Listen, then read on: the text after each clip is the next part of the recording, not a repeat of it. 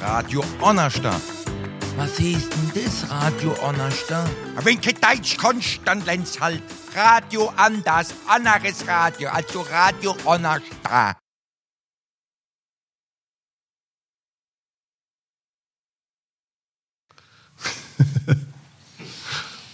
Ist, wenn ihr so weit seid? Hm?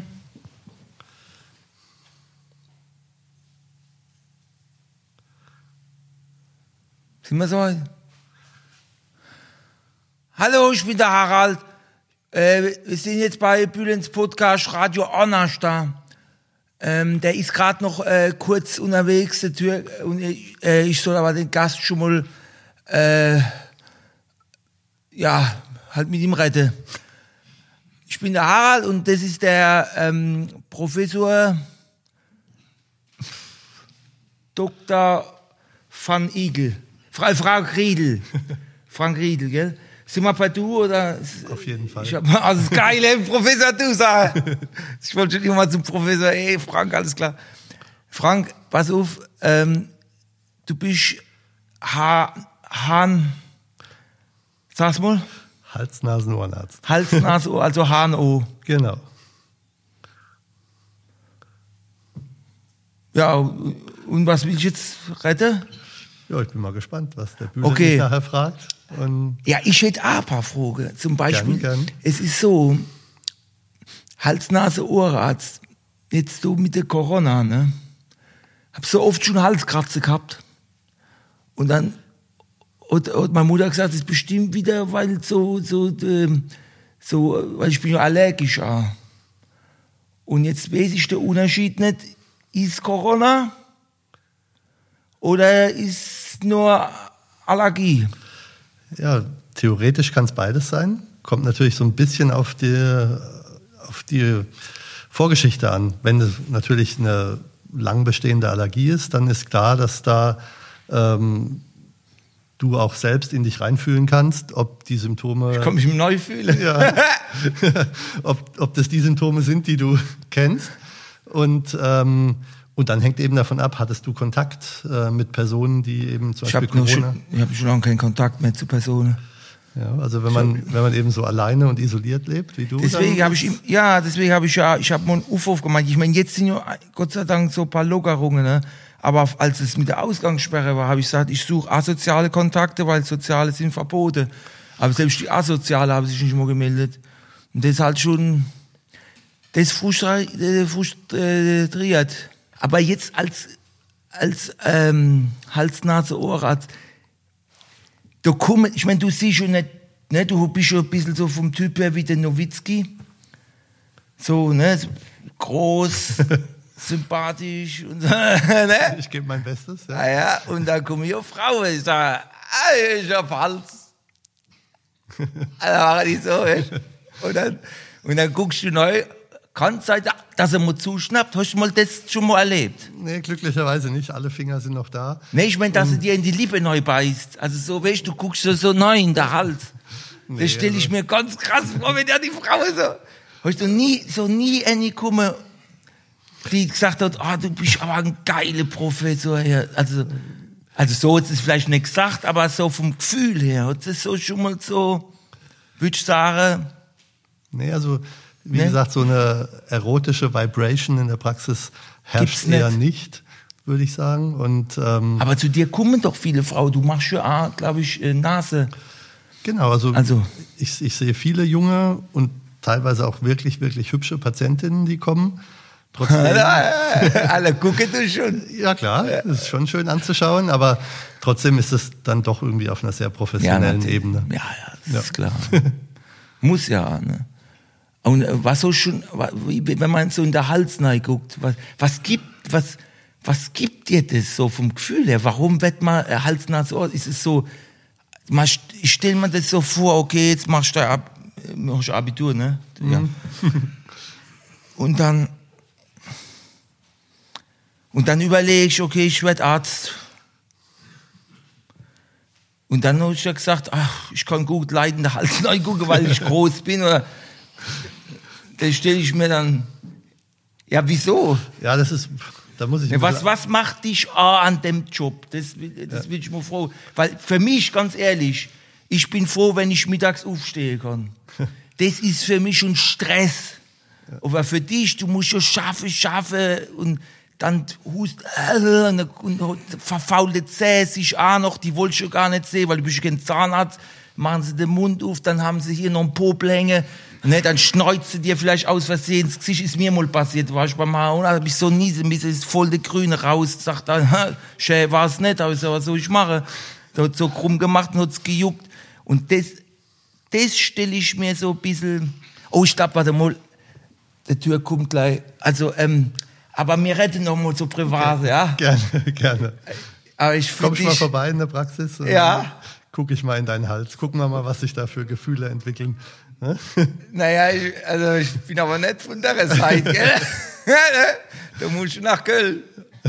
ne, aber ich finde den Frank super, der ist cool und Ne, und, ähm, aber ich muss jetzt los, weil schon, und wir haben nicht dort drüber geredet, wor- worüber wir reden. Ne, nicht, dass ein Bühlen jetzt sagt, ah, der ist ein bisschen, ich bin, ich, ne? Ja, ich weiß zu schweigen. Okay. So, und jetzt geht's los mit dem Türk und dem Professor. So, jetzt bin ich hier. hey Frank, ich hoffe, es ist okay. Absolut Dass der. Harald dich da, ich habe das ein bisschen mitgekriegt, dass der dich da mit sexuellen Fragen oder was weiß ich. Aber Leute, ganz kurz, ich würde natürlich auch als Harald nicht einfach einen Professor Doktor so solche Fragen stellen wie der Harald, wenn wir nicht so gut befreundet wären. Muss man ganz so sagen, wir kennen uns ewig, Frank, ne? Zwölf Jahre, 13 Jahre jetzt, genau. Und als du zu mir das erste Mal gesagt hast, äh, dass du auch eigentlich auch Professor bist, ja, Professor Doktor, das, weil da stellt man sich irgendwie, Leute, ich meine, ich weiß nicht, wie es euch geht, aber man stellt sich dann so, so, ja, ich bin Professor und so. so also man stellt sich da so, so, so, ein- so, ein- so, ein- so, ja, so, so ein geknickter Typ, so, Alten weißt so ein. Einstein irgendwie so, so, ne? Aber du wa- warst ja schon mit 34, mit 34 Professor, ne? Das muss man sich mal vorstellen. Und du beim Stefan Raab beim Turmspringen zur selben Zeit. Krass. Genau, da haben wir uns kennengelernt Ach, in der Zeit. Ja, ja. Aber du warst, du warst ja mit, mit 34 schon Professor. Ich meine, das ist ja, also für mich ist es so wie ein Genie, ne? das hört nicht gern. Da, da gehört schon auch viel Glück mit dazu. Ich hatte echt einen, einen tollen Chef, der mich sehr gefördert hat, sehr unterstützt hat und dann ja, kam so eins zum anderen. Und vor allem voll locker, dass du so locker bist, ne? Ich glaube, du hast ja auch mehrere Awards schon gekriegt. Der Goldene Apfel oder was? Genau, ja, so hieß es. Ja, Von das- Studenten, Genau. die dich, weil die gesagt haben, du bist der lockerste Prof, der coolste Prof, äh, den wir kennengelernt haben. Das finde ich, finde ich ja schon witzig. Ja, ja, also Unterricht mit Studenten macht immer mega Spaß und äh, man mag ja auch irgendwie ein bisschen Werbung machen für sein Fach und so den Enthusiasmus weitergeben. Mhm. Und ähm, ja, und dann habe ich das halt mit viel Engagement gemacht oder mach's eigentlich immer noch sehr, sehr gerne. Aber ist ja schon cool, wenn man dann so, wenn man dann ja von, von Studenten so diese Bestätigung kriegt, dass man eigentlich cool ist. Ich meine, das ist ja schon auch äh, was Besonderes irgendwo, oder? Ja, schon. Also hat mich natürlich ähm, mega gefreut. Und äh, irgendwie, man erinnert sich ja an seine eigene Studentenzeit zurück und, äh, und denkt sich halt, mein Gott, man hätte es doch auch interessant darstellen können. Ja? So, Ja. Ein, so ein langweiliger Frontalunterricht, wo im Prinzip der Text vom Lehrbuch einfach runtergerattert wird, so ungefähr, das ist natürlich mega langweilig. Deshalb bin ich in viele Vorlesungen auch gar nicht gegangen, weil ich gedacht habe, kann ich mir auch zu Hause durchlesen. Und, aber man kann das ja irgendwie auch schön plastisch darstellen mit viel, äh, mit viel Bildern und Videos und so, dass, dass die Leute auch richtig Bock drauf kriegen, das dann auch zu machen. apropos plastisch, das ist das eigentliche Stichwort. Okay. Viele, die jetzt erst äh, zuschalten oder, oder jetzt reinhören oder wie auch immer, äh, man muss dazu sagen, der Frank ist ja Hahn-Ohrarzt eigentlich, Genau, ne? also genau. Hals-Nasen-Ohrenarzt so. Äh, und da hast du dich natürlich spezialisiert, aber auch auf Nasen, ne? Mhm. So. Ja, da, bin ich, da, bin, da bin ich auf jeden Mit Fall. meiner Kanackennase. ich frag, frag gerade der Richtige. Aber du bist ja, das kam erst so, ne? Du, also man muss ja, Leute, ihr müsst mal vorstellen, es ist jetzt nicht hier einfach, da sitzt jetzt nicht einfach ein Professor Dr. Äh, Hanoarzt und auch sitzt ein, auch nicht einfach da, weil es ein guter Freund ist, natürlich auch, weil er total sympathisch und weil wir coole Geschichten haben. Wir werden über Corona, wir werden über alles Mögliche, werde ich dich heute befragen, also verschiedene Themen. Aber äh, um das mal locker rein, so nicht gleich ja. das Thema äh, Corona oder immer, aber, aber Nasen, das heißt, als ich dich noch kennengelernt habe, vor zwölf Jahren oder 13, da hat es schon angefangen, glaube ich, aber, mhm. aber da warst du, sag ich mal, noch nicht so ein Superstar in der Hinsicht, was Nasen-OP angeht, weil jetzt kommen sie ja weltweit zu dir, von, von Australien, von Amerika, von überall. Muss man vorstellen, nach Mannheim, nach Monnem kommen, kommen die, um von dir operiert zu werden. Das ist schon, also.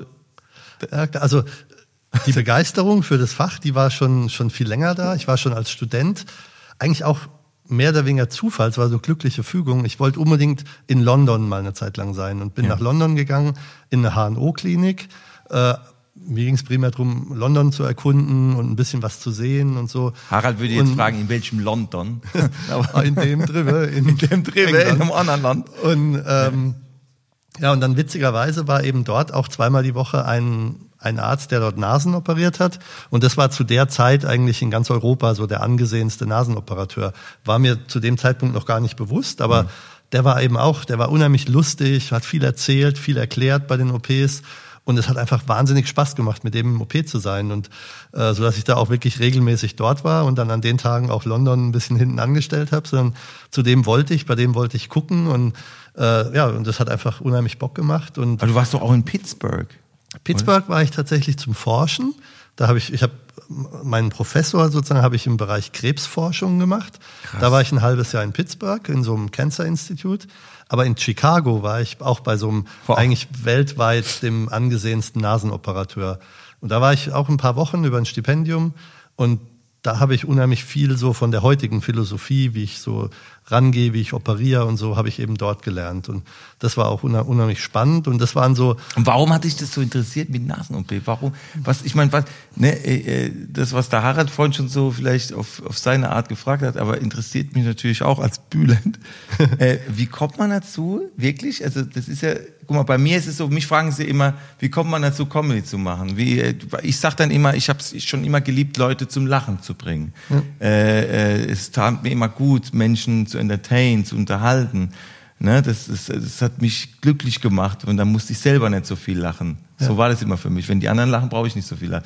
Aber äh, du kannst ja nicht sagen, ja, äh, wenn die alle anderen Nasen geil aussehen, kann ja meine hässlich. Weißt du, ich meine, du hast ja auch keine ja. aber weißt du, ich meine, was ist denn da, was ist denn dein, äh, dein Antrieb jetzt zu sagen, äh, oder sagst du, okay, finanziell, mashallah, alhamdulillah, Nasen-OP.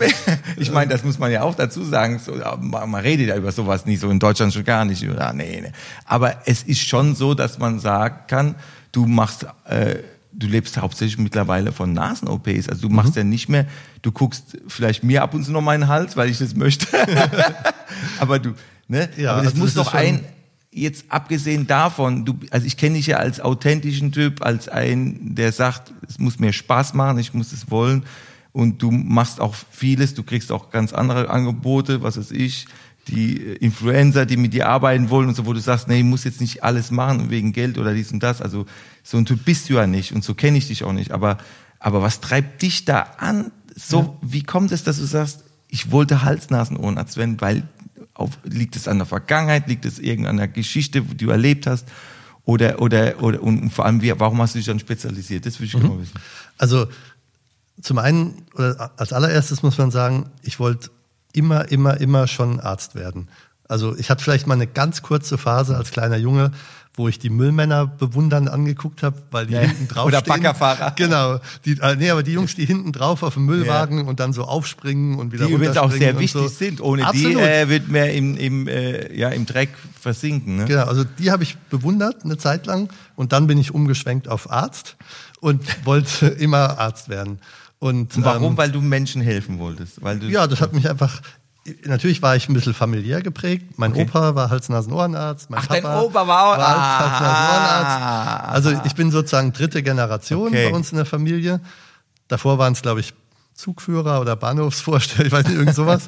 Aber dann eben äh, zwei Generationen äh, HNO-Ärzte. Dann wollte ich also primär immer Arzt werden. Das war für mich erstmal faszinierend. Und dann auf gar keinen Fall Hals-Nasen-Ohrenarzt, weil eben der Papa das war und man will ja irgendwie was anderes ah, okay. machen. Und also hatte ich eine lange Phase im Studium, so bis ich dann eben in London war. da ging es mir ja primär nach London zu kommen. Bin dann an der HNO-Klinik Mhm. gelandet, durch halt Beziehungen, musste ja irgendwie da hinkommen. Und da hat es mich dann gepackt, dass ich gesagt habe, Mensch, eigentlich, das, was dein Papa da macht, ist gar nicht verkehrt.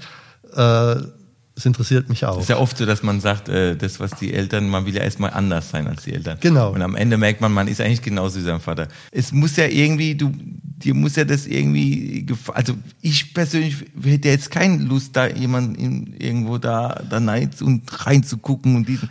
Das muss ja schon, da muss ja irgend so, so eine Basis her, wahrscheinlich von, von Vater, von Opa, dass, dass du damit schon an, das ist, dass es dir liegt, vielleicht auch, du, du es auch die Bestätigung wahrscheinlich kriegst, ey, der kann das aber gut, der, und vor allem, ich denke mal, sobald die Leute sagen, ey, du hast mir so geholfen, ich glaube, da, da kommt ja dann dieses, was du immer wolltest, als Arzt Genau, helfen, jemanden den gesund Patienten, ja. machen. Ich glaube, das, und wenn du merkst, das ist so dein, dein Ding, aber wie kam das dann zu Nasen-OP?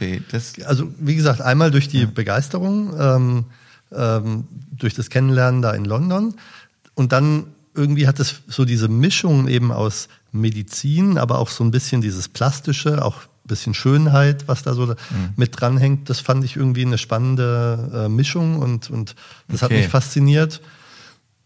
Tatsächlich aber, ich sehe mich gar nicht so als Künstler, wie du das eben gesagt hast, sondern das ist schon, das kann man sich, glaube ich, als Außenstehender gar nicht so vorstellen. Aber die, jetzt speziell die Nasenoperation, die gilt eigentlich so als die Königsdisziplin in der plastischen Chirurgie. Das ist der anspruchsvollste und schwierigste Eingriff. Und es ist technisch. Nasen-OP? Ja.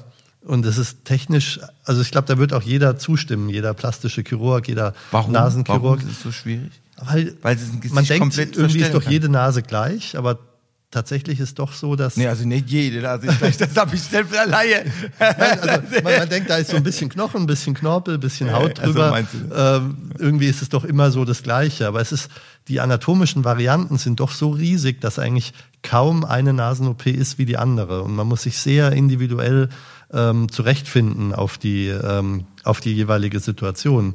Und das, also es wird nicht langweilig. Es ist jede Nase wirklich wieder eine Herausforderung. Hast du denn deine Nase, äh, Ja, das ist hast du die operieren Ja, lassen? tatsächlich ist meine Echt? Nase auch operiert. Da war Nee. ich, da war ich Das habe ich gar nicht mitgekriegt. doch, doch. Ja, Das ist schon ein bisschen länger, da kannten wir uns noch nicht. Aber ich, Moment, also richtig wegen Schönheit oder wegen, weil du Im Grunde ja. Also ich hab, da war ich 18 hast Jahre du so einen alt. Zinken gehabt? Oder Ja, was? schon. Ehrlich? So eine Kanackennase? Was? So ein bisschen. Nee, ich habe Ich wollte ich hab halt früher Fußball gespielt, habe da ein paar Mal Okay. Ellbogen oder Kopf oder so auf die Echt? Nase, habe mir ein paar Mal die Nase gebrochen und hatte dann halt, die war ein bisschen schief und ich hatte so einen Höcker entwickelt und war auch so ein kleines Knochenstück, was ich da hin und Ja. her schieben konnte. Ach, und, ähm, okay, ja. und ich habe keine Luft gekriegt.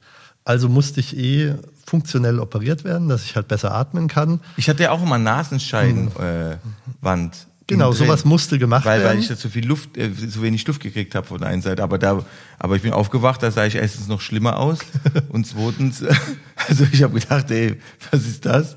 Ne, es war irgendwie, also, also ich, ich habe meine Augen nicht mehr gesehen. Und, äh, und, und, und, und das zweite war natürlich, dass danach die Nase wieder so war wie immer, also schief. ja, also eine reine Scheidewandkorrektur ändert ja eigentlich auch an der Form nichts. Aber das sollte halt bei mir auch gemacht werden, dass ich besser atmen kann. Und ähm, ja, und dann war irgendwie, wie gesagt, ich war 18, ich habe mich jetzt nicht so aus Schönheitsgründen mit dem Thema Ja, okay. beschäftigt, sondern mein Papa hat das irgendwie für mich organisiert, geh in die Klinik, lass das machen, dann machen wir dieses kleine Ding da mit weg. Ah, okay. äh, und dann hatte ich halt danach eine gerade Nase. Aber trotzdem war es halt so, Aber verändert es nicht ein so ein bisschen am, vom Charakter? Guck mal, äh, ich finde mal statistisch gesehen lassen ja meistens Frauen ihre Nasen operieren, oder? Würdest du jetzt sagen, es kommen Mhm. ja, man mehr sagt Frauen ungefähr ein Drittel Männer inzwischen. ein Drittel, aber immerhin zwei Drittel immer noch Frauen. Mhm. Und wenn ich jetzt zum Beispiel der Film Dirty Dancing, ne, Mhm. hier da diese Schauspielerin, die hatte ja auch so ein bisschen ein Höckerchen oder irgend so, ne, und ist da war sehr erfolgreich. Und als sie sich hat operieren lassen, war sie nicht mehr voll, weil sie diesen Charakter, das Charaktergesicht verloren hatte. Also ich kann mir vorstellen, dass viele auch Schauspieler zum Beispiel, wenn die haben ja oft ein Charaktergesicht oder ein Charakter, das, da macht ja jedes Ding was aus, also ne, so. Und, und Nase ist natürlich oft ein Charakter. Also wenn bei mir zum Beispiel sagen die Leute, was deine Nase nicht. Ich habe zwar auch so Schokoladenseite, deswegen ist die Kamera jetzt so und ich sitze hier, aber das ist Schokolade. Und hier ist meine Nase mehr Kanackennase. Und die Leute sagen, denken dann, glauben das nicht. Und dann sage ich, guck mal, mach mal ein Foto. Ich sage, ja, tatsächlich. Ja, durch die Schiefe. ne? Ja, geht durch die Schiefe. Ja. Und hier ist sie gerade. hier wiegt sie gerade vom Blick her, Ja. wenn ich so gucke. Und wenn ich hier, dann merkt man von Sieht man mehr Nase. ja, genau. Sieht man mehr Nase, ja. Genau. Das, du, du erkennst es, na klar. Ich sehe dich Aber- auch von deiner Nicht-Schokoladenseite gerade. Ja, Ja. Das ist krass. Ja, und, und ich sag mir, das verändert, also selbst bei mir hier die Zähne, ne? Der eine geht ja da hier sind rüber, ne? Ich habe jetzt keine schlimmen Zähne, aber äh, ich hätte sie auch gerade mit Spange und so, aber äh, dann würden viele wieder sagen, es verliert, aber das ist bühlend. Das so kennen wir dich. Ja. So. Und deswegen lasse ich das so erstmal. Ne? Äh, und ist es nicht so, dass man da auch, ich meine, das ist jetzt vielleicht auch ein bisschen, was heißt Kritik, aber Nee, gar nicht. Aber, Aber- das, ist ja, das ist eigentlich die Frage, die, oder das, was ja auch selbst die Patienten mit mir eigentlich als allererstes betonen oder besprechen, ist, sie wollen sich ja nicht komplett verändern. Und das schafft in der Regel auch so eine Operation nicht. Sondern, und das Aller, Allerwichtigste ist, sie sollen es auf keinen Fall für irgendjemand anderen machen. Gibt es auch Sachen, wo du sagst, Die mache ich ich könnte jetzt zwar sehr viel Geld damit verdienen, aber ich kann das nicht verantworten. Auf jeden Fall. Also es gibt wirklich Patientinnen, die eben auch mit, mit sag ich mal, ungewöhnlichen Wünschen kommen. Beispiel? Die man, also ich, ich versuche es den Patienten immer so zu erklären. Eine Nase, aus meiner Sicht, ist kein schönes Organ. Egal wie eine Nase aussieht, kein Mensch wird auf die Idee kommen, sich ein Poster an die Wand zu hängen von irgendeiner Nase. Wohingegen Das, das ist geil. ja, ist so. Aber das ist Wohingegen- der, der Gedanke, ich kein, stimmt. Ich kenne niemanden, der eine Nase Aber aufhängt. du kennst doch Poster, die irgendwo hängen von zum Beispiel nur einer Augenpartie Stimmt, ja. oder nur ein schönes Lächeln oder Das sowas. stimmt, ja. Und du, du siehst dieses Lächeln Du siehst und, Nase. und stellst dir den Mensch vor und das Lächeln berührt dich oder der, die Augen berühren dich oder Ja, so. Und Dabei sagt man, man soll sich ja, äh, man muss sich riechen können, ne? ne? Also, ich meine, Riechvermögen soll nicht beeinflusst werden dadurch, genau. Aber was ich damit sagen will, das, das Ziel einer Nasen-OP ist eben nicht. aber jetzt pass auf, jetzt pass auf, Entschuldigung, wenn, Ja, ja. äh, behalt das, aber jetzt fällt, mir fällt gerade was ein, und wenn ich dich unterbrechen darf. Äh, es gibt aber auch Nasenfetischisten und ich weiß, ich hatte das wirklich, also ich, nicht ich, aber ich habe, äh, äh, ich mache ja Autogrammstunden und so, ne? Und äh, also noch vor der Corona-Zeit, mal gucken, ob es wieder irgendwann klappt. Aber äh, da hat mir eine geschrieben und hat gesagt, pass auf, ich habe einen Freund, und es ist kein Witz, was ich erzähle, ne? Das ist wirklich. Ich habe einen Freund und der steht auf Nasen. Und ich so, hä? Was? Ich dachte, wir verarschen oder was? Also wirklich, ich habe das auch schon mal erzählt, die haben gesagt, ey, der verarscht dich. Ich sag, nee. Und jetzt nehme ich den irgendwann mit, darf der mal deine Nase anfassen? Und ich sag, sag mal, will die mich vergackeiern oder was? Äh, ich dachte wirklich so, ne? Und es war, und es hat sich rausgestellt, es ist wirklich, Leute, es ist wirklich wahr. Und es hat mir dann, aber das war dann nicht mehr Comedy. Also wie die, der, der will meine, was ist überhaupt für ein Typ? Warum will der meine Nase anfassen? Also der fand meine Nase so geil. Also wahrscheinlich war er vielleicht auch bi. Aber der fand meine Nase so geil, er, würde gerne meine Nase anfassen, ob ich, ob er das einmal darf. Weil die, guck mal, es kommt nicht von, von ungefähr, weil die viele sagen, ja, darf ich mal deine Haare anfassen? Ich darf ich sagen, mal ja. das anfassen? Ja, ja, nicht alles anfassen. darf man anfassen? Nee, aber, äh, aber, aber die Nase anfassen, da, damit sowas bin ich noch nie konfrontiert, vor allem meine Nase. Was ist, weißt du, wo ich sagte, ich habe so, kann, äh, ne, wie meine Nase anfassen? Und, und, und dann habe ich das so weiter, weißt du, und dann, dann bin ich nachts so im Bett gelegen und meine Frau so, was ist denn los mit dir? Ich gesagt, nee, ich kann grad, ich habe ganz komische Gedanken jetzt. Da ist so einer, der will meine Nase anfassen.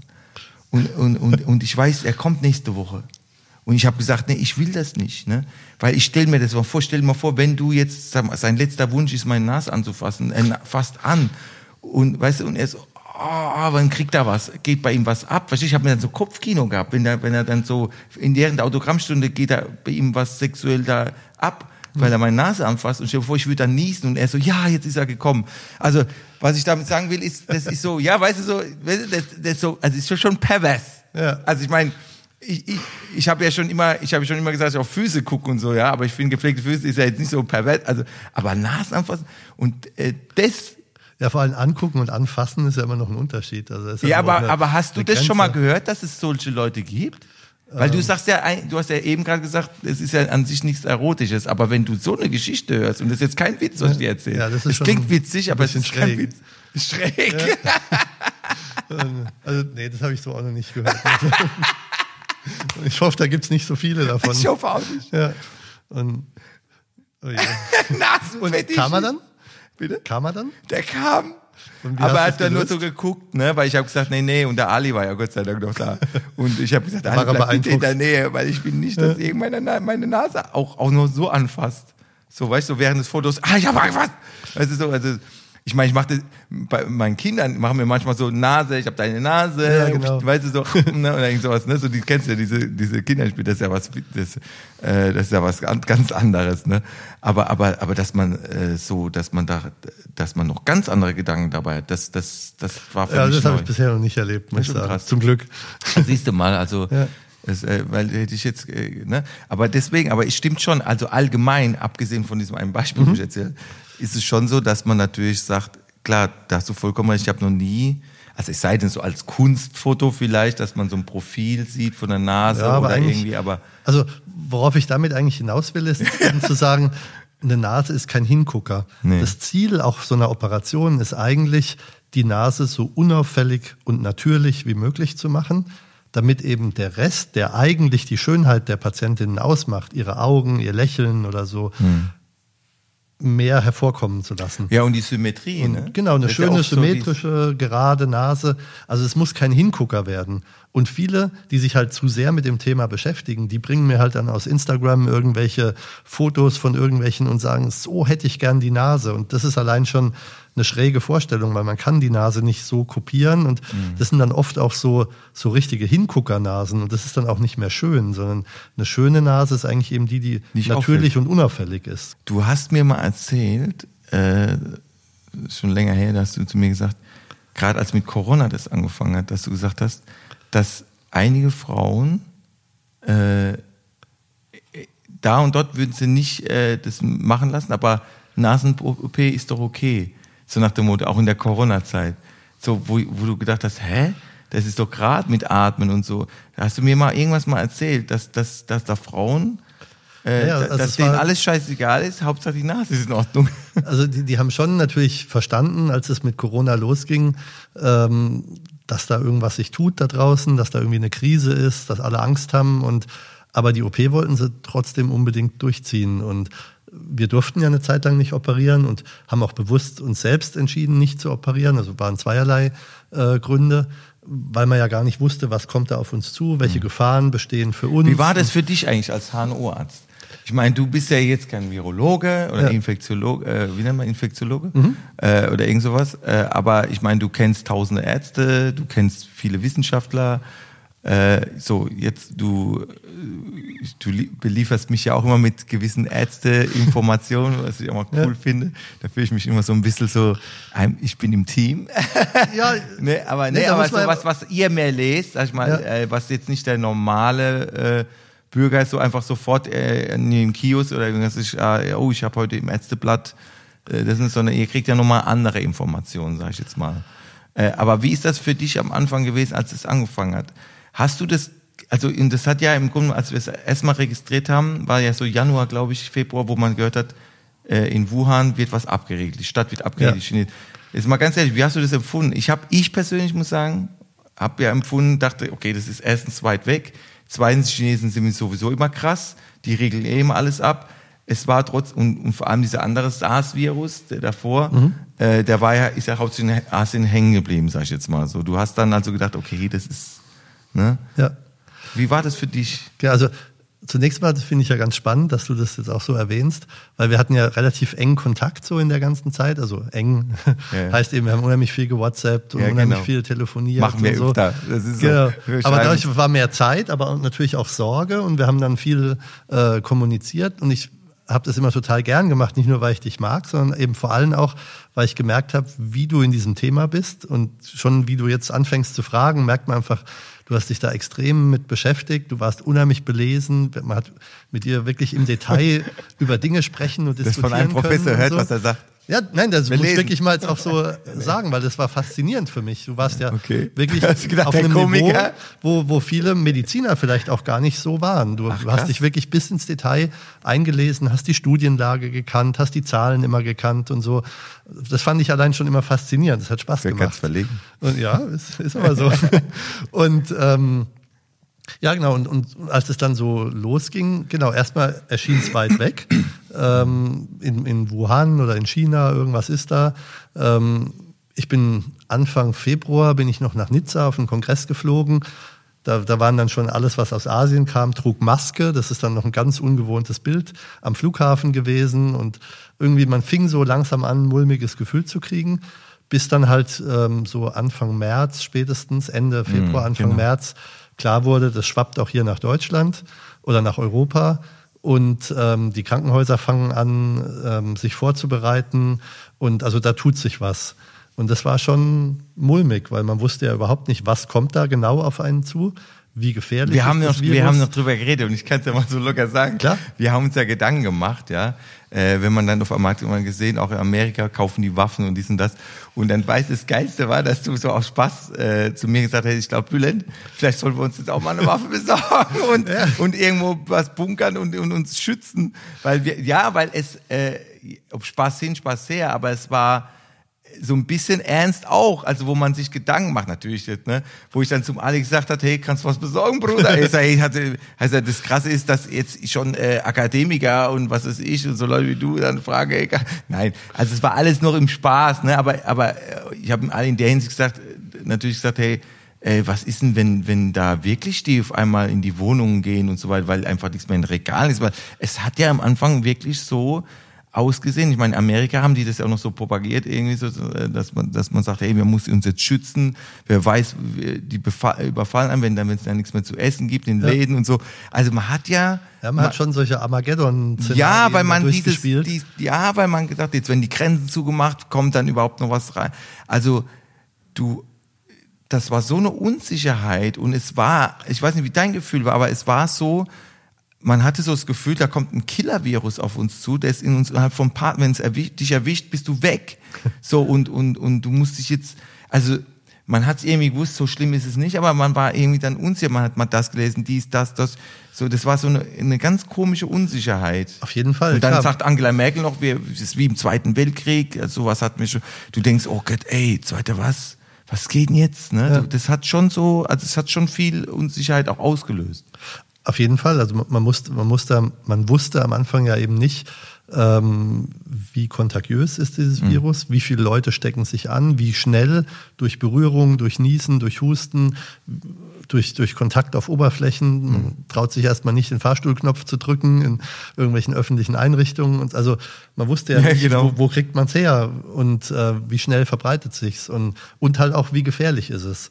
Und, und dann waren Kinder auf einmal, die noch schlimmer äh, standen, die da als die, Terror die Terroristen. Also, was ich meine, so, die Kinder sind die Träger und auf Kinder müssen wir aufpassen. Ne? Da waren ey, ey die Kinder, wo immer, sag ich mal, immer das, ich habe ne, auch eine Kinderstiftung, wo ich immer sage, Kinder, ist das wichtigste Gut, also, ja. das, ohne Kinder geht nichts. Und auf einmal waren, wurden die Kinder so, oh, Kinder, weißt du, so die, die, das, die, die kriegen selber nichts, aber die können alles zerstreuen und, so. und das hat schon, also das war schon. Ich glaube sowieso mit den Kindern, das ist der einzige Punkt, wo ich selbst im Moment, also ich glaube, es ist ganz viel richtig gemacht worden und mhm. auch die Lockerungen, die werden jetzt eben, jetzt kann man drüber streiten, zu schnell, zu wenig, zu langsam, wie auch immer, aber wer so. Wie siehst du das eigentlich? Findest du das jetzt, ist, ist der richtige Zeitpunkt, dass die Lockerungen, äh, als sie angefangen haben? Mhm. Oder sagst du, äh, oder sagst du, manches war vielleicht doch zu streng? Das würde mich jetzt interessieren, weil du bist, wie gesagt, du bist Arzt. Du, äh, es gibt ja viele im Moment auch Ärzte, die dann auf einmal auf YouTube gehen und sagen, denken, sie wissen es auf einmal ja. besser. Das finde ich auch immer sehr interessant. Also einer, der vielleicht nicht mal, also auch Ärzte, die jetzt nicht mal äh, äh, überhaupt damit was zu tun haben ähm, und auf einmal nur weil sie halt Arzt sind, dann auf einmal habe ich manchmal das Gefühl, dass sie auf einmal Superstar werden wollen. Ja, ja, ja. Also viele profilieren sich da natürlich ja. jetzt auch in der Krise mit schlauen äh, Analysen und schlauen Sprüchen und so. Das, das finde ich, man muss schon den Profis auch trauen in einer gewissen Weise. Mhm. Und ich glaube schon, dass auch so die, die bekanntesten Virologen, die man so in den Talkshows sieht und so, die sind schon sehr wissenschaftlich, sehr, sehr vernünftig, sehr. Wer ja. ist denn dein Favorit? Drosten oder Strick? Oder, oder, oder, oder Kikule oder? ähm, das, das kann ich so gar nicht sagen. Ich finde die alle auf ihre Art sehr gut. Man merkt natürlich, es ist ein gewisser, wahrscheinlich auch so eine Art Konkurrenzkampf zwischen denen. Also, so mein Favorit war dann auf einmal der Streeck. Der Streeck, ja. Ja, weil er gesagt hat, ja, weil er gesagt hat dann, ja Leute, also wenn man jetzt das anfasst oder das anfasst, darüber geht's nicht und ja. und dann äh, und, und, und unsere Studie zeigt, dass zum Beispiel Friseur, äh, dass man sich beim Friseur gar nicht anstrengen. Es war so ein bisschen, der hat so ein bisschen diese, ah, wie soll ich sagen, so ein, vielleicht auch das gesagt, was man gerne auch mal hören will. Mhm. Auch die, es gab's, es hat so Perspektive gezeigt. Und der Mensch braucht Perspektive, der braucht Hoffnung, der braucht irgendwie so, oh Gott, ist doch nicht so ein Killer-Virus. Ja, weißt du ja so? auf jeden Fall. Also, und man muss ja sagen, er hat auch zumindest, er war der Erste, der Daten hatte, wirklich auch verlässliche Daten.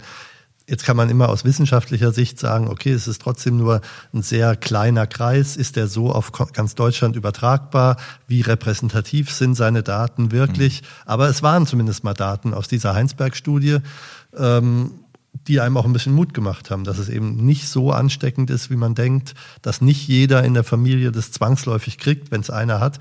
Es gab ja Familien, die haben zwei Wochen in Quarantäne zusammengelebt, einer hat es gehabt und die anderen haben sich gar nicht angesteckt, ja, das was ja Mut so gemacht hat. Man hat ja am Anfang, ist, aber Trosten zum Beispiel hat er auch erst gesagt, irgendwie ja, also man kann davon ausgehen, wenn es die Mama oder der Vater hat, kriegen es alle. Dann haben es die ja. ganze Familie. Und dann hat man jetzt festgestellt, es ist gar nicht so. Ja. Es gab manche, die haben richtig Antikörper schon gebildet gehabt, ne? Und, und haben, ne? Und haben aber, äh, haben aber gar nichts gekriegt, die Kinder nicht, die Frau. Und die Frau war dann richtig enttäuscht, die sind interviewt worden. Und dann war die Frau richtig enttäuscht, oh, jetzt muss ich weiter. Ich dachte, ich habe jetzt Antikörper und bin für ein Jahr erstmal ja. äh, für mich so sicher immun. Und dann hat sie gesagt, jetzt muss ich doch noch aufpassen. Also so, also was, ne, die waren dann fast enttäuscht schon dass sie es dann doch nicht gehabt haben oder gekriegt haben, ja. obwohl die in einem Haushalt waren und mit dem Mann und so weiter. Das finde ich ja das Krasse. Das heißt, man, äh, unser Immunsystem wehrt anscheinend doch gewisse Dinge dann doch noch ab. Also ja, oder aber man muss ja dann eigentlich auf eine Art es gemacht haben, ohne Antikörper zu entwickeln. Also es ist eigentlich so medizinisch kaum erklärbar, sondern einfach hat das Virus keine Lust auf die gehabt, offensichtlich. Also hat die gar nicht. Deswegen, das gefallen. ist ja das Krasse an diesem Virus, was mich so mhm. verunsichert.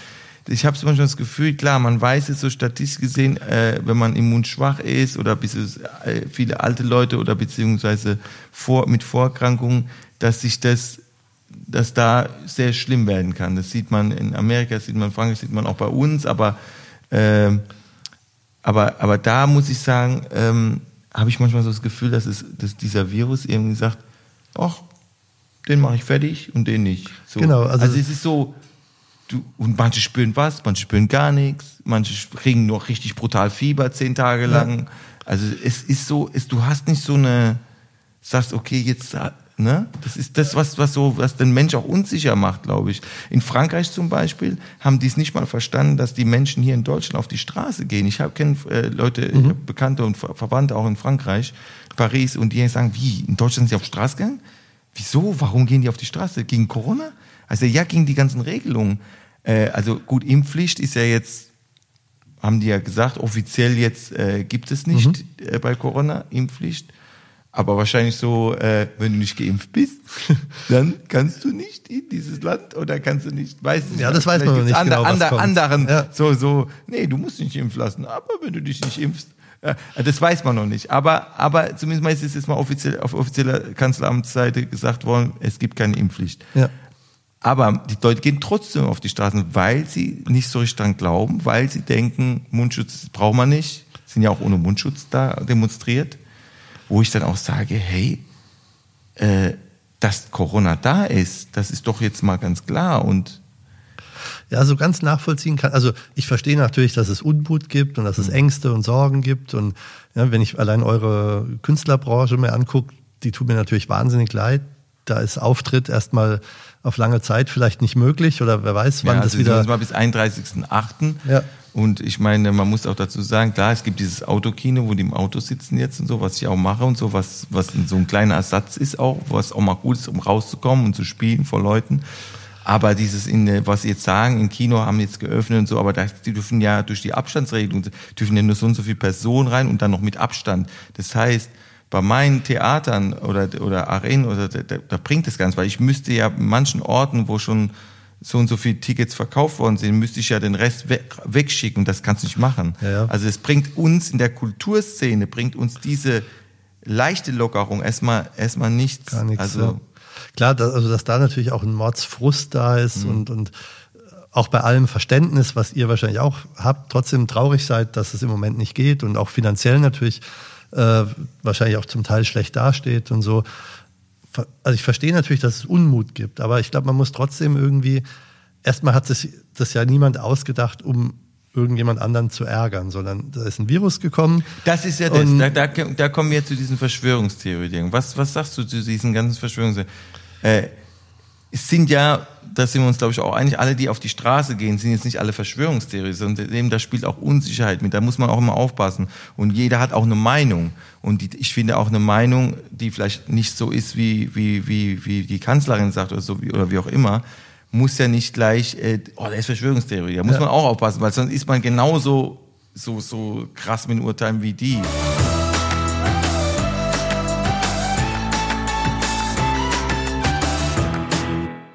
Hallo, ich bin's, die Anneliese. Und ich muss ganz ehrlich sagen, ich bin noch ganz verschwitzt, heute ist so warm. Ich bin gerade am Schminken, naja, ihr seht mich jetzt halt so ein bisschen blass. Aber ich halte mich fit, man sieht's vielleicht. Und zwar hier, ich habe gerade die App aufgemacht und das heißt 8 Fit oder 8 Fit. Ne, 8 Fit ist Englisch, gell? ja. Nur ein bisschen lernen. Das heißt 8 Fit und das ist eine Fitness-App für alle, die nicht täglich eins bis zwei Stunden Zeit fürs Fitnessstudio haben. Ja?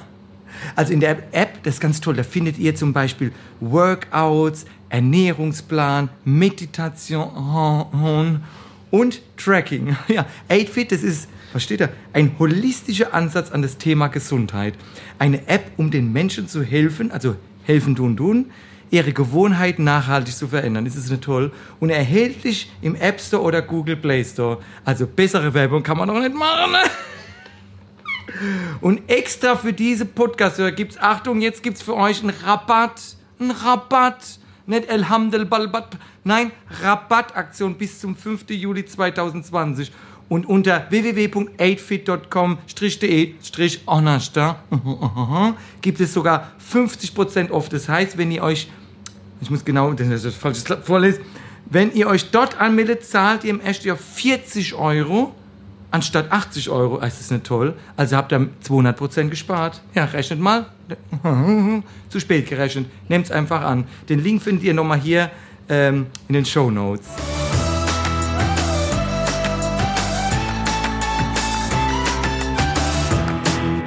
Aber es gibt schon diese Verschwörungstheorien, ne, wo ich dann auch manchmal sage, hä? äh, entweder die haben zu viel geraucht oder die haben äh, oder die waren äh, sind vor Corona eingeschlafen, er ist jetzt aufgewacht oder so, weißt du? Also, dass es den Virus gibt, ist doch erstmal klar und dass dass äh, dass gewisse Abstandsregelung äh, auch wichtig ist, um sich nicht anzustecken, finde ich auch logisch. Ja. Dass vielleicht in manchen Bereichen äh, vielleicht zu streng äh, beurteilt wird oder nicht oder zu krasse Maßnahmen war, kann sein. Aber ich möchte auch nicht Politiker sein und sagen, jetzt entscheide ich mal, weil wenn du zu locker, so wie Trump, der es erstmal gar nicht wahrgenommen hat ja. und gesagt hat, ach, das kriegen wir in den Griff, wo jetzt so und so viel äh, Tote schon haben. Oder Leichenberg Johnson so in England genauso. Ja, ja, der Johnson zum Beispiel in England, der hat es erst selber gekriegt und dann hat er gemerkt, dass es doch scheiße ist, als wenn du es kriegst. Ja. Und dann wurde er auf einmal streng mit den Maßnahmen. Also, was ich damit sagen will, macht's doch mal besser. Wenn, hab, hab du mal die Verantwortung, weil der in Trump, der wird jetzt richtig verurteilt, deswegen, dass er zu locker war am Anfang. In Neuseeland wiederum, wird die, die auch krasse Ausgangssperren hatten und alles, die wird jetzt gefeiert, diese ja. Premierministerin. Also die wird richtig gefeiert von ihrem Volk. Also und in Frankreich gehen sie auch nicht auf die Straße, sondern finden es gut. Also in vielen Ländern feiern die ihren Präsidenten. Nur in, in ich habe so das Gefühl, hier äh, Angela, es gibt ja sogar Leute, die sagen, muss man sich mal vorstellen, es gibt sogar Leute, die sagen, äh, die Angela Merkel, die wollte einfach, dass die Leute, weil sie kam ja vom, aus dem Osten, die will einfach mal, dass der Westen auch mal kennenlernt, was es heißt. Schlange zu stehen. Nicht reißen, ja. Schlange stehen, nicht alles in den Regalen zu haben.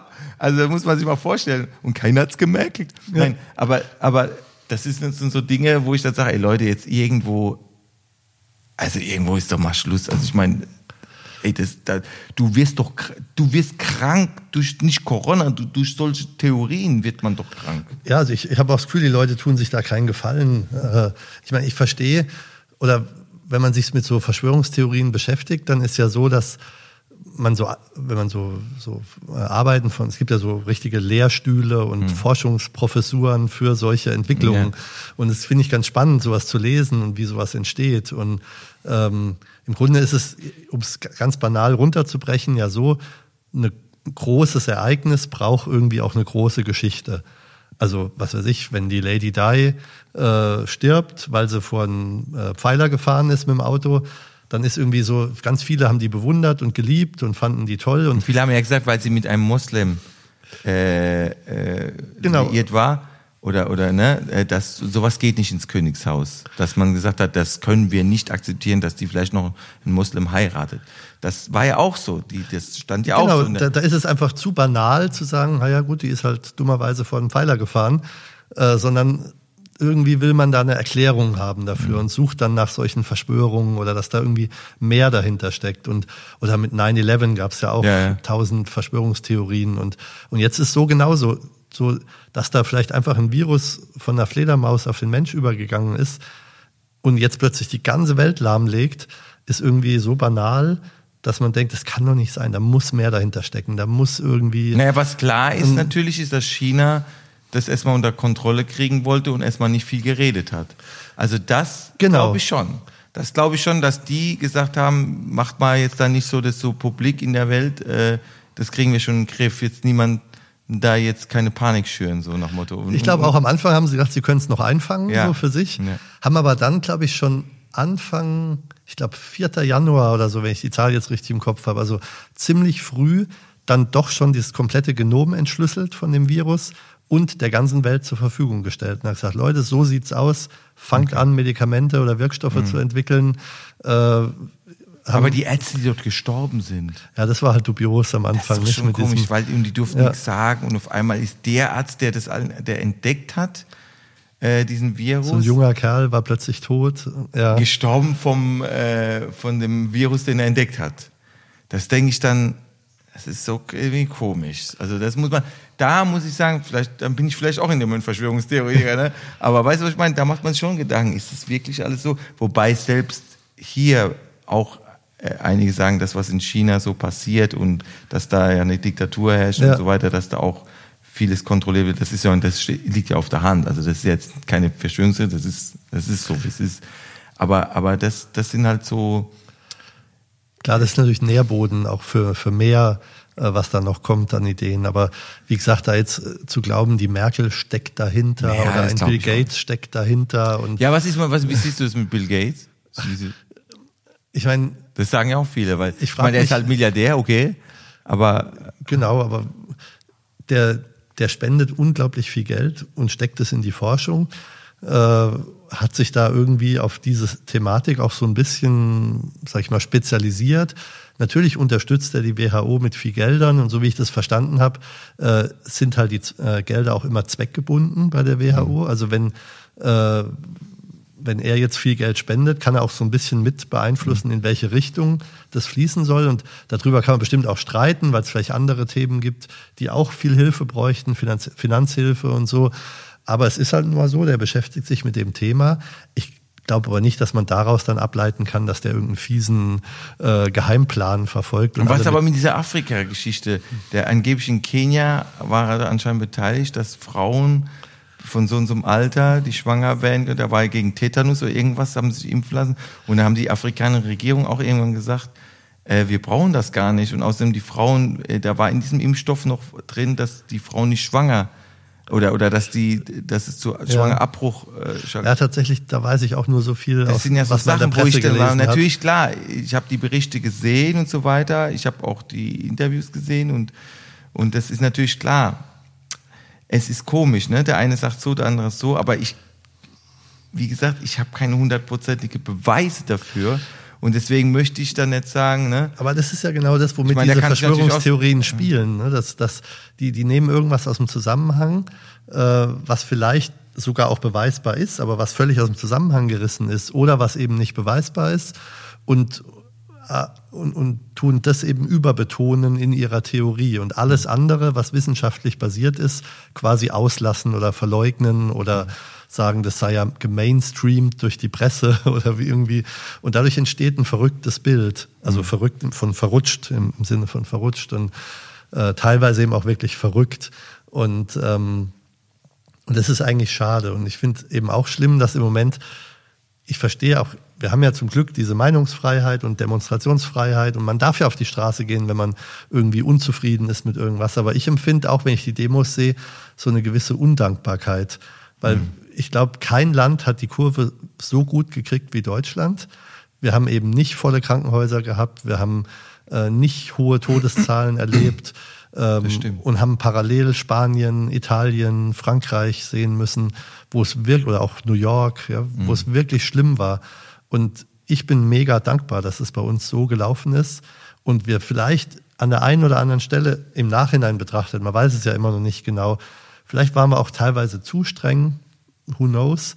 Aber es hat auf jeden Fall sich ausgezahlt. Und ich glaube, am Anfang haben ja auch wirklich alle, waren, sag ich mal, motiviert, hast haben Einbußen hingenommen, haben mitgemacht. Und hast du Angst, dass es, dass es, äh, dass es äh, wieder so eine zweite Art, Welle kommt? Oder? Zweite Welle kommt? Ich, so die Art, wenn, wenn im Herbst, sag ich mal, Grippe wiederkommt ja. und, ne? Also, ich sag mal, wenn man der Logik dieses Virus folgt, dann muss es eigentlich passieren wir lockern jetzt. Es ist aber immer noch so eine gewisse Basis da an Erkrankten, die, die rumlaufen. unter eins. Ne? Ähm, genau, solange die noch unter eins ist, ist fein. aber, aber es gibt halt noch, ich glaube, 15.000, 20.000 Infizierte in Deutschland. Mhm. Äh, klar, die meisten sind erkannt, das die sind in häuslicher Quarantäne. Aber es gibt wahrscheinlich eine gewisse Dunkelziffer, die da draußen rumläuft, das Virus trägt und halt jetzt zunehmend auch verbreitet. Jetzt du als Arzt. Mhm du bist ja, du bist ja damit konfrontiert. Ne? Du bist ja, du bist ja in der Praxis, HNO, auch noch Hals. Das heißt, du bist ja, ja richtig, du musst den Leuten in den Hals gucken. Wir wissen, Corona ist, äh, vermehrt sich hier im Rachenraum. Ja? Äh, wie, also du bist ja, du bist ja da richtig konfrontiert damit eigentlich. Ich meine, wo willst du denn wissen? Denn manche haben ja gar kein Fieber. Also die gehen dann, die wissen ja nicht mal, dass sie Corona haben. Oder du genau, also sagst. Wir, wir, hatten ja tatsächlich auch bei uns, wir haben wieder angefangen zu operieren in der Praxis mhm. und direkt in der ersten Woche, wir machen natürlich bei jedem Patienten, den wir operieren, so ein gewisses Protokoll, mhm. Fragebögen, Fiebermessen, häusliche Quarantäne vorher und dann zwei Tage vorher ein Abstrich. Und da war direkt in der ersten Woche eine dabei, die positiv war, von der überhaupt nichts zu ahnen war. Hast. Ähm, ich hatte selbst keinen Kontakt zu ihr, aber die war eben bei uns in der Praxis zur Vorbereitung Krass. zur OP. Wir haben einen Abstrich gemacht und der war positiv. Und ähm, die wusste nichts davon, die hat sich gut gefühlt, die war gesund, aber die ist eben genauso eine asymptomatische Trägerin, die dann eben draußen rumläuft oder jetzt auch wieder in Restaurants geht oder auf irgendwelche Plätze oder so.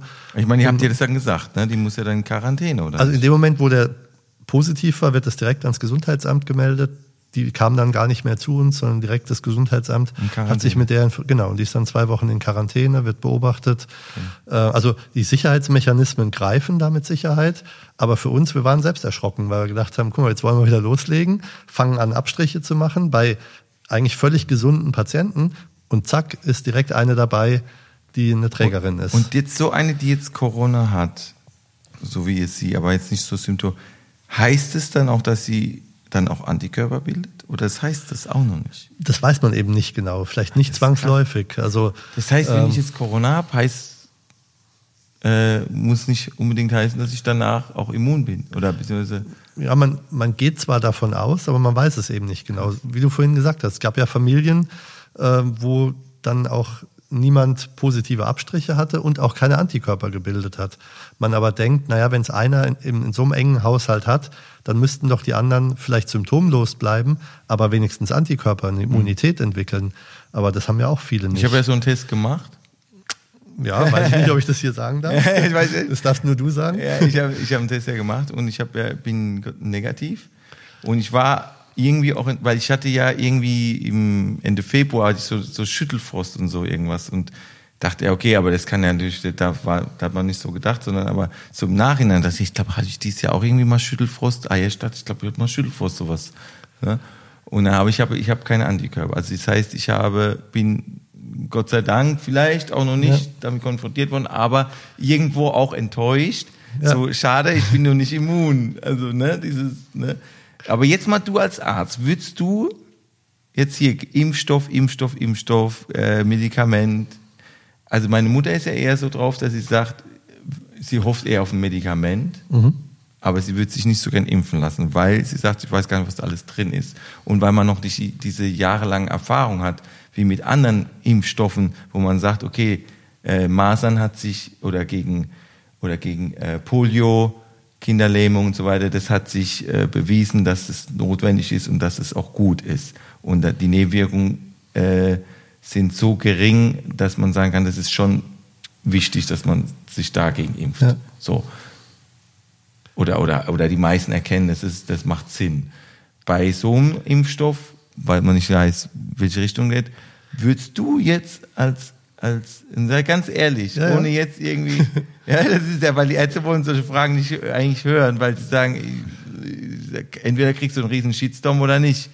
Aber würdest du dich impfen lassen, wenn es jetzt einen Impfstoff gibt? Würdest du sagen, ja, sofort hier, fupp, rein, Spritze, yippie? Oder sag Nee, mal ganz das, ehrlich. das kann ich ganz ehrlich beantworten. Also im Moment würde ich mich auch nicht drum reißen. Ich hätte warum? Natürlich, ja, weil ich auch vor diesem Impf, also ich glaube, klar ist, wenn jetzt ein Impfstoff kommt, dann ist der mega gepusht worden und hat, hat zwar schon so die gewisse Phase 1, Phase 2, Phase 3 Studie äh, durchlaufen, deshalb dauert es ja auch noch.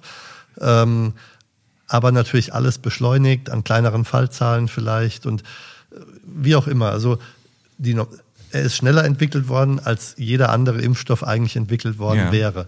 Also hat man natürlich so eine gewisse Grundangst, dass da vielleicht auch was übersehen worden sein könnte. Und deshalb mag man nicht so der Erste sein, der da geimpft wird. Und weil man dann so ein bisschen das Gefühl hat, man ist doch noch Versuchskaninchen für so einen Impfstoff. Versuchskanackel. Und, ähm, und deshalb, und im Moment, wo die Zahlen schön rückläufig sind, kaum noch Infizierte rumlaufen, hat man auch nicht das Gefühl, man hat ja, man, Man glaubt ja im Moment mit Hygienemaßnahmen, Abstand halten, Hände waschen und so, hat man die Sache im Griff. Wenn jetzt natürlich eine zweite Welle kommt und die vielleicht sogar härter wird als die erste, man weiß es nicht, und dann aber parallel ein Impfstoff kommt, dann sieht die Sache wahrscheinlich anders aus. Und man muss es einfach situativ entscheiden. Aber wie ist es, äh, würdest du sagen, ein Medikament wird dir auch lieber? Also so nach dem Motto, Corona kriegen ist das eine, wenn ich es kriege, aber dann lieber kriege ich Corona und habe aber ein Medikament, wo ich sage, okay, dann habe ich zwei Tage vielleicht mal Fieber, aber dann kommt dieses Medikament, dann geht es mir besser. Würdest du sagen, würdest du ein Medikament mehr zu, äh, trauen? Würdest du es Ja, sagen wir mal so, Medikament würde ich halt nur dann nehmen, wenn ich überhaupt erstmal betroffen bin. ja, ja, ist ja klar. Und damit wäre ich in, in einer Situation, wo ich dann quasi in Anführungszeichen gezwungen bin, auch zu handeln. Impfstoff würde ich ja eben als gesunder mir geben lassen und würde mich dann einem theoretischen Risiko aussetzen, sodass vom Bauchgefühl her würde man natürlich sagen, dann lieber ein Medikament. Auf der anderen Seite nur durch eine das flächendeckende... Remdesivir da, das ist ja im Moment so. Ja, da gibt's ja Favorite. so, so relativ uneinheitliche Studien. Manche sagen, es bringt was, manche sagen, es bringt nichts. Ich denke, da wird an vielerlei, äh, Noch umgeforscht. äh, sag ich mal, Ebenen noch geforscht und da kommen bestimmt noch andere ähm, Medikamente. Klar, das wäre natürlich sexy, ein schönes Medikament zu haben, was wirkt. ist geil, wenn du Und- sagst sexy. Ein Arzt so. Ist sexy. ja. Aber ja. Nee, so aber in letzter Konsequenz kann ich es nicht sagen, weil, weil ich glaube, man muss es, auch wenn ein Impfstoff kommt, dann wird er ja nicht flächendeckend für alle erstmal angeboten, weder als Pflicht noch Ja, freiwillig, noch sondern man wird als erstes die Risikogruppen äh, impfen, an zweiter Stelle wahrscheinlich das medizinische Personal und dann erst die breite Bevölkerung. wir sind und, ja. Ja, Entschuldigung. und ja, und wenn also tatsächlich zweite Welle käme und man wieder große Sorgen um die Risikogruppen äh, haben muss, die sind dann vielleicht auch freiwillig eher bereit zu sagen, komm, bevor ich mich jetzt wieder wochenlang alt, im Altersheim einsperren lassen muss, keinen Besuch, dann lasse ich mich halt impfen. Und, äh, und oder medizinisches Personal, die ja auch einem ordentlichen Risiko ausgesetzt war, also die, die jetzt auf Intensivstationen gearbeitet haben, also in Italien. Wie ist es? Du, du arbeitest, du bist ja im Krankenhaus. Wie sieht's ja, denn aber ich hatte keinen Kontakt, sage ich mal, zu diesen Ja, ja, aber du kennst, du kennst doch die, die das Krankenhaus hat Mhm. ja ihre Bereiche. Und du, du weißt ja, wie es aussieht mit den Betten und Personal und so. Jetzt, wie ist es, du, gut, jetzt, wir reden jetzt von Mannheim.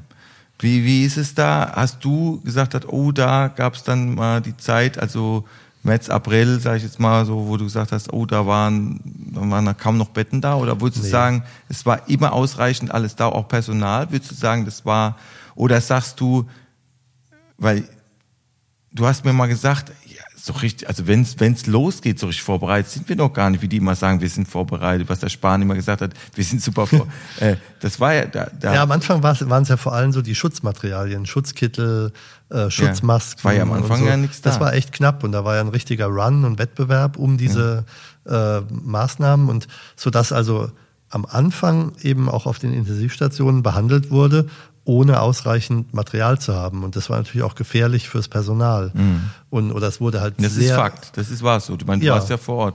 Ja, Meine, wenn man, wenn, wenn man dich nicht fragt, weißt du, wer, wer, wer soll es dann einem Also es war zumindest so, dass es sehr, sehr knapp war, dass teilweise eingebrochen wurde in die Kliniken und, und dort Ja. Schutzmaterial geklaut wurde und damit gedealt wurde und so, sodass dann die, die Sachen wirklich weggeschlossen werden mussten, geschützt werden mussten und dann nur einzeln gegen Unterschrift ausgegeben wurde und so.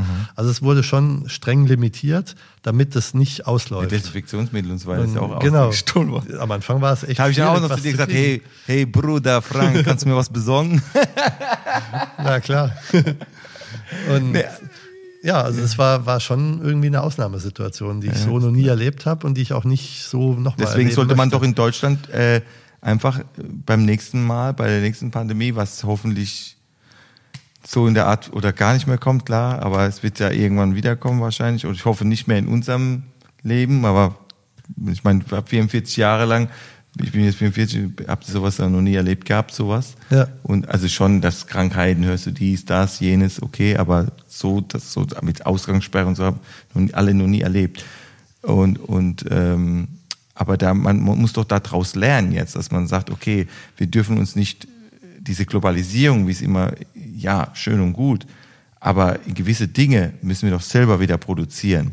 Und das hat jetzt nichts mit Nationalismus zu tun, sondern es ist einfach, einfach zu sagen, hey, du siehst doch, was los ist, wenn die Grenze zu ist, da, da du, man muss doch wieder, äh, damit könnte man ja auch viele Arbeitsplätze schaffen, indem man sagt, wir produzieren das selber in eigenem Land und lassen uns nicht da abhängen, was vor allem medizinische Geräte angeht, äh, Mundschutz, tralala, all, all diese Sachen, äh, das muss man doch in eigenem Land, oder würdest du sagen, Ja, ich, ich weiß nicht, ob man das so ähm, einer Firma vorschreiben kann oder darf oder so. Mhm. Also zumindest muss man dafür sorgen, dass Lager gefüllt sind. aber der Staat Und muss immer- doch das sagen. Der Genau. Staat muss doch sagen, wir müssen jetzt das vorrätig haben. Wir müssen alles Also schon Vorräte schaffen, glaube ich, das ist ganz, ganz wichtig. Okay. Und man hat schon das Gefühl, dass so ein bisschen so ein Gang zurückschalten von der Globalisierung äh, irgendwie der Welt auch gut tun würde oder dem einzelnen Mhm. Land auch gut tun würde. Ob man das von oben so verordnen kann oder ob das einfach Mhm. Entwicklungen sind, die passieren. Ich bin mal gespannt. Also wir wissen ja alle noch gar nicht, wie es so in der Weltwirtschaft dann wieder weitergeht. Mhm. Ob es doch einfach wird wie vorher oder ob manche auch Was ist denn dein Gefühl? Wa- Was denkst du, die Menschen werden, äh, wenn sie die Leute wieder sehen und wenn die sagen, wenn es mal besser, selbst wenn Corona absolut eingedämmt ist und man hat so eine Kontrolle, meinst du, die Menschen werden wieder zur Normalität finden? Also so dieses Handshake? Ja. Oder werden wir doch eher wieder wie die, wie die Asiaten, oder so?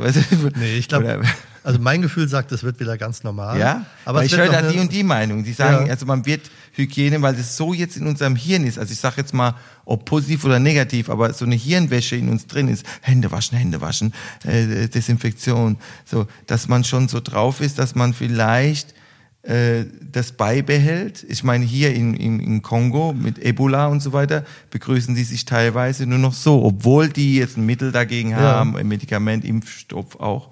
Äh, äh, und das ist ja wirklich ein Killer-Virus. Also das ist ja da, Das über so ein Virus, ja, da, also da, da können wir vom Glück reden, die ganze Welt, dass das da in diesem Gebiet sozusagen geblieben ist und nicht, äh, ne? weil das ist ja so innerhalb von ein paar Tagen, ähm, äh, gibt es diese inneren Blutungen und alles. Ne? Ja. Und da, da begrüßen die sich aber trotz allem, also trotz Impfstoff und allem, begrüßen die sich nur noch so, so machen die, ne? wenn, wenn du in dem Gebiet bist. Und äh, oder, ne? so wie wir es jetzt hier auch machen. Ja. Ne? Ja, kann man natürlich letztlich nur spekulieren, aber mein Gefühl sagt, es wird wieder normal. Ich also hoffe. in Frankreich oder in Italien oder so, sich da nicht zu umarmen oder mit Küsschen zu begrüßen und so, das, das kriegen die ja auch nicht raus aus sich. Also im Moment zwingen sie sich, das nicht zu tun. Aber ich glaube, in dem Moment, wo die Angst nicht mehr da ist und die ist dann Aber was ist mit den alten Leuten? Das ist ja das meine Mama, die ist 78. Hast du noch Mama und Papa? Ja. beide, ja. Weil, ja.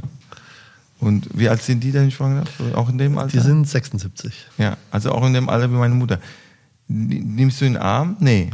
Nee, im Moment tatsächlich sind wir auch du? innerhalb der Familie Aber wie vorsichtig. macht man das dann? Selbst wenn du jetzt, sag mal, es ist der Impfstoff da. Hm. Deine Eltern sagen, Beispiel, ich lasse mich aber nicht impfen. Okay. Medikament, so, ist vielleicht da, aber, aber würdest du dann sagen, okay, jetzt umarme ich sie trotzdem? oder, oder, Man aber, merkt- aber die Gefahr ist doch dann immer noch da, dass man die dann doch anstecken kann und dass die dann, ganz- dass es ganz Ja. schlimm wird. Also es hängt natürlich immer von der Umgebung ab. Also Ja. äh, Umgebung meine ich jetzt, wie sind die Zahlen in Deutschland? Kursiert das Virus noch oder ist es einfach ganz weg? Wenn es ganz weg ist, dann muss man ja auch gar keine Angst mehr haben. Wenn da irgendwie noch so ein Grundrauschen da ist und so, klar, dann Man sagt ja aber, die sagen doch schon, wir müssen mit diesem Virus leben. Ja. Der wird immer da, so wie der Grippevirus, so irgendwie. Das heißt, das, Klar. ich kann ja immer wieder anstecken. Also man kann, Also wenn, wenn dem so ist, also wenn es jetzt, sag ich mal, auch wie das Grippevirus mutiert, sich verändert, immer wieder Mhm. Ja. in anderer Form zurückkommt und uns ärgert sozusagen, dann werden so Maßnahmen wahrscheinlich aufrechterhalten bleiben. Ja. Hängt also wirklich. aber du glaubst nicht dran, dass es so bleibt.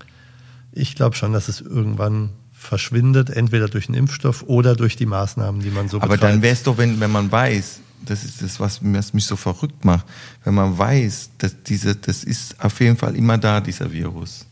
Ja? Äh, und es gibt die einzige Möglichkeit, um 100% sicher zu gehen, dass die Mama es nicht kriegt, bleibt doch eigentlich dann nur noch die Möglichkeit zu sagen, okay, Mama, äh, äh, lass dich impfen. Oder wir lassen uns impfen, dass wir, Ja. die, oder dass, falls du, aber im Grunde genommen muss sie sich impfen lassen, weil sie ja nicht nur mit uns dann in Kontakt ist, was, sie geht ja auch mal einkaufen, sie macht das, macht jenes. Das heißt, da bleibt es doch nur noch äh, die Möglichkeit für die Eltern oder Leute. Ja, oder es gibt bis dahin vielleicht auch äh, noch viel schnellere äh, Testverfahren. Oder Medikamente, oder? Nee, auch, auch einfach Testungen. Also, dass, dass du eben, sagen wir mal, machst einen Abstrich, hast zehn Minuten später dein Ergebnis, Und dann kannst du machst den besuchen. zu Hause und weißt, okay, ich hab's nicht, ich bin safe, jetzt kann ich die Mama besuchen und umarmen. Das ist, glaube ich, so das. Äh, Da wird es, glaube ich, darauf hinauslaufen, dass also die Tests, die gehen jetzt. wie schnell sind die Tests im Moment? ähm, also wenn wir jetzt im Moment zum Beispiel morgens abstreichen, unsere Patienten, die wir operieren wollen, haben wir eigentlich am Abend schon das Ergebnis. Ganz selten am nächsten Tag, aber eigentlich am Abend. Das geht schon ziemlich schnell. Schön schnell. Ja. Aber natürlich muss es noch schneller gehen. Weil so stelle ich mir das zum Beispiel auch vor, was Theater und so angeht. Also wenn die Leute sagen, äh, wir wollen ohne Mundschutz, das Lachen und, und, und Ja. uns, ne? Äh, dann kann ich mir gut vorstellen, dass man, äh, wenn das innerhalb von, sag ich mal, von innerhalb von ein paar Sekunden gehen würde, dass man sofort, so wie beim Schwangerschaftstest, ne, geht ja glaube ich auch relativ schnell. Genau. Sari, du bist hier. Nee, ich meine, ich frage jetzt mal die Frau. Ja, gut, ne? es geht ja im Drei im Minuten, in- ja. Genau. Also wenn man jetzt zum Beispiel Leute, äh, die kommen jetzt alle, man kannte ja am Eingang, zumindest mal solange das eben noch aktuell ist mit dem Virus, man könnte es doch so machen, weil ich habe das auch mal gehört von Veranstaltern, dass dies, wenn man so schnelle Tests hätte, könnte man die Leute, dann dauert zwar die lange, die Einlasszeit ein bisschen länger, aber das wäre eine Möglichkeit zu sagen, ey, kommt so und so viel Uhr schon, weil wir müssen gewisse Tests machen, dann drei Minuten gucken, okay, rein, rein, rein, Ja. rein. Das heißt, alle könnten dann schnell, könnten sich frei bewegen in diesem Raum. Im Prinzip schon. Also ich glaube, dass es schon, ob das jetzt praktikabel ist, kann Ja, ich das jetzt nicht, Frage nicht beurteilen. Bei, aber bei, bei tausenden von Menschen ist es natürlich schon schwer. Äh, jedes Mal hier Test, Test, Test. Das schon auch, kostet ja auch viel Zeit. ja. Vor allem, die kommen ja nicht alle auch gleichzeitig und werden auch nicht alle gleichzeitig getestet, alle nach drei Minuten alle, äh, ne, sondern ey, sicher, ne, sondern die kommen ja mal hier, dann kommt zehn Minuten später der Ja. nächste zu. Es ist schon, logistisch ist es schon sehr, sehr schwierig, aber es ist, ah, es ist so, es macht mich, es macht mich verrückt.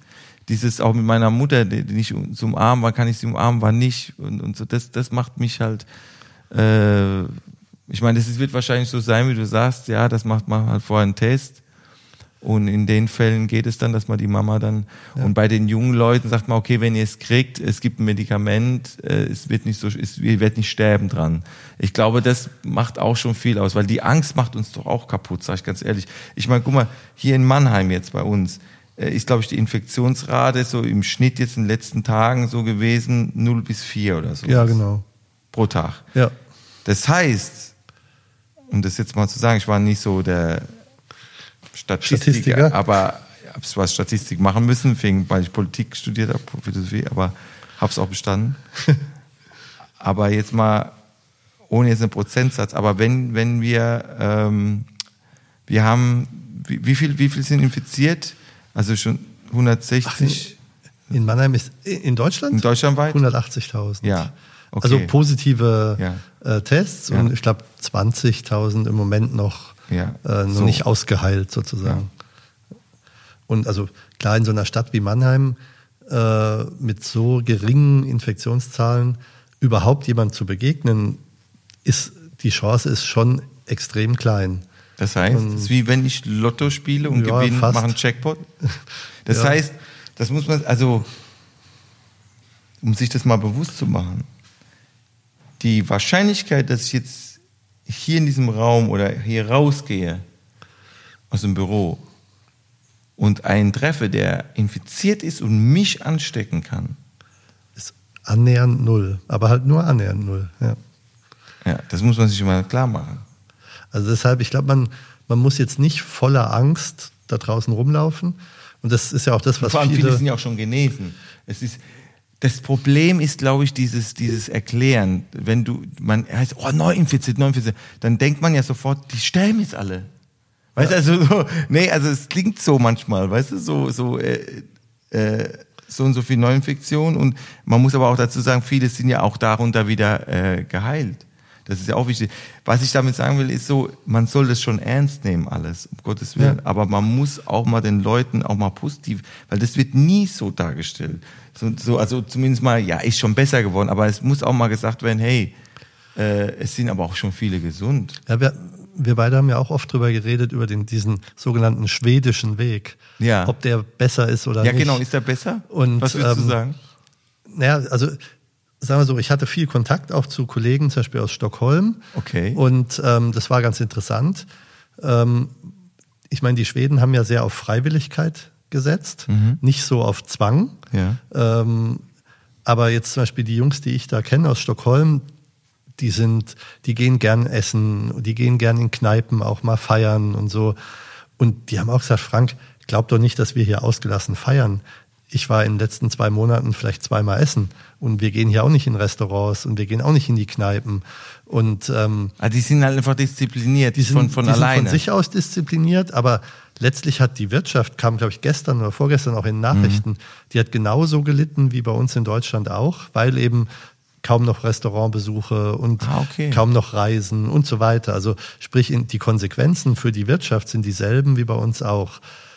So unterschiedlich war der Weg eigentlich nicht. Und das, was wir im Moment haben, jetzt von den Grundschulen mal Interessant, weil viele haben immer gesagt, der Kollateralschaden ist in Schweden am geringsten, weil die, äh, ich denke mal, was in ein, vielleicht sind sie uns voraus, ist das Psychische, dass sie, dass hier Menschen psychisch mehr gelitten haben. Ja. ja, die haben halt immer so ein bisschen das Gefühl gehabt, sie haben selbst die Kontrolle über die ganze Sache, ähm, sind nicht so gezwungen worden in irgendwelche Situationen. Und es hat sich sicherlich auch ausgezahlt, obwohl die Sterberaten schon ungefähr dreifach höher sind als bei uns. Also die Opfer, wenn man so will, äh, waren ein bisschen größer. Aber so unterm Strich, glaube ich, ist der Unterschied gar nicht so riesig, wie das manchmal gern so dargestellt wurde, als wäre das so komplett anders. Und ich glaube, so wie wir es im Moment haben, ist es so ein bisschen das schwedische Modell, wie die die ganze Zeit gefahren haben. Einziger Unterschied sind halt die Kitas und die kleinen Kinder, die eigentlich jetzt halt auch mal wieder in die Schule müssten. Aber so diese, diese Vernunft und die Freiwilligkeit und die Hygienemaßnahmen, wenn man die, glaube ich, in Zukunft weiter gut befolgt, dann muss man eigentlich auch gar nicht so doll Angst haben. Und Ich habe Ja. ich hab, äh, äh, zum Abschluss noch ein paar, es gibt eine verrückte Sache, die ich noch mit dir machen will. okay, Die machen wir zum Abschluss. gerne, ja. Ja, das muss ich kurz noch was dazu sagen. Und dann gibt's noch so ein paar Sachen, ich würde dir gerne so ein paar Stichworte Äh, du sagst kurz nur was dazu. Also jetzt nicht lange, sondern Okay. so ein, zwei Sätze vielleicht. Ich würde dir gerne so ein paar, paar Stichwörter sagen und, du, Oh und was dir dazu einfällt. Angst. Puh.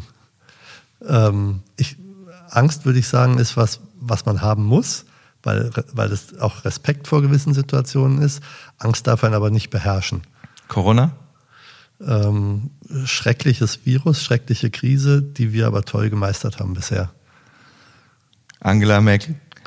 Ähm, äh, großartig aus meiner Sicht, wie die das äh, gemacht hat. Wir schaffen das. Genau, wir schaffen das und mit viel Ruhe und ohne Selbstverliebtheit ähm, doch eigentlich eine gute Krisenlenkerin. Äh, Familie.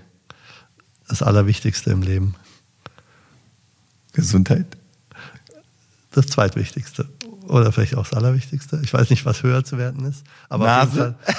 Nasen, das Allerwichtigste überhaupt. Nein, Quatsch. Ey, Frank, das ist so super. Wir haben, das ist natürlich, es heißt ja Radio Onnersta, Radio anders, aber auch anders äh, im, im Sinne von äh, Bülent, der, wir machen ja auch witzige Sachen hier in diesem Podcast, wir machen aber auch mal so Sachen wie wo witzig, aber auch hauptsächlich auch heute mal informativ war, also wirklich, muss man sagen. Es ist auch, es, es hat ein ganz anderes Niveau dadurch, dass du natürlich als Professor, Doktor da sitzt Oh ja. und, und ja, und aber auch das mal von ärztlicher Seite, weil ich glaube, das ist, äh, ich habe, ich bin froh, dass ich die Möglichkeit habe, auch so einen Freundeskreis auch zu haben und und und Leute wie dich zu kennen, der da auch mal seine Seite so äh, rüberbringt und hoffentlich auch bei euch, weil ich finde es total äh, super, dass äh, du hast richtig authentisch gesprochen, du hast aber auch gesagt, hier, das fand ich super, dass du es auf der einen Seite gelobt hast, was jetzt passiert ist, aber auf der anderen Seite vielleicht auch gesagt hast, es kann sein, dass da und so zu streng war, mit Corona zum Beispiel, oder dass du dich auch nicht impfen lassen würdest sofort oder wie auch immer, dass du das Ja. ab, erstmal abwägen willst. Das finde ich auch gut und das finde ich auch ehrlich. Das finde ich, äh, weil ich habe eigentlich im Grunde fast die gleiche Einstellung in der Hinsicht, absolut. Ähm, ja, und äh, ich bin froh, dass du da auch zu meinem Freundeskreis zählst. weil Es ist immer gut, einen Freund zu haben. Ja, es kann ich ja nur zurückgeben. Ich freue mich auch mega, dass wir so gute Kumpels sind. Und, Ich meine, wir, äh, wir hätten noch über vieles anderes reden können, natürlich, aber ich denke, wenn man so tausend Themen angeht, ich meine, du hast auch verrückte Sachen, Sachen erlebt, aber, und, aber jetzt zum Abschluss muss ich mal was sagen. Leute, ich kenne ja den Frank schon viele, viele Jahre und du bist immer, also wenn man dir begegnet, du, siehst nicht aus wie Nowitzki, sondern könntest der, könnte übrigens, guck doch mal, der könnte fast der Bruder sein vom Nowitzki und ich mag Nowitzki sehr. Ich kenne ihn nicht persönlich, aber ich finde ihn so vom, von seiner Art her auch sympathisch und so bodenständig. Das Ja. bist du auch. Äh, aber du hast oft die Ruhe weg. Also ich, ich hab, du bist so manchmal so ein Typ, äh, also so kommst mir vor, da könnte jetzt eine Atombombe nebendran äh, explodieren. Du könntest sagen, wartet mal, erstmal gucke ich mir die Nase an. So, ich hab, also was damit sagen will, du hast so eine Ruhe weg. Und ich habe dich noch nie schreien gehört und noch nie irgendwie in dieser Art. Und deswegen kommen wir zu dieser, äh, die ich einfach jetzt mal so erfunden habe, diese Rubrik äh, Schreihals. Okay. Ja, weil ich, du weißt, ich bin Metaler. Ich habe dich noch nie schreien gehört oder nie, nie so Metal-mäßig und so, äh, noch nie was gehört von dir, dass du oder so. Und einmal ein Professor Doktor, total krankes. Äh, Einmal Metaln hören. ja, und zwar, was weiß ich, äh, es gibt ja dieses Yeah! Ja, und wenn, ich will dich einfach mal, lass mal die Sau raus. Kannst, du- kannst du das einfach machen? Soll ich einmal Also yeah machen? richtig, aber so richtig. Okay, aber warte, dann mache ich auch meine Haare auf. Okay, und yeah! Nein, nein! Das ist so, du musst richtig. Das, ist, war zu leise, zu- das war viel zu leise. Du musst richtig, mal stell dir mal vor, deine Familie, ich muss ihm, ich muss noch das härter erklären, deine Familie wird bedroht, alles, da musst du, musst du Gas Okay, geben. Ich will also, einmal, einmal, Da dass muss ich mich aber einmal auf die Bühne fühlen, so als will ich ganz da hinten die Leute noch Ja, erreichen. genau, aber so richtig brutal. Okay, Achtung und yeah! Es, er Ich bleibt einfach. Hahnarzt. Aber das ist das Gute. Ja, also wie gesagt, jetzt müssen wir trotzdem noch unsere Hände desinfizieren. Gell? Das ist auch so was. Ne? Oh ja, stimmt. Ja, siehst du. Das liegt daran, man ist sich so nah und irgendwann kommt man sich so nah und dann muss er, aber, aber wir haben noch nicht am Gesicht gefasst.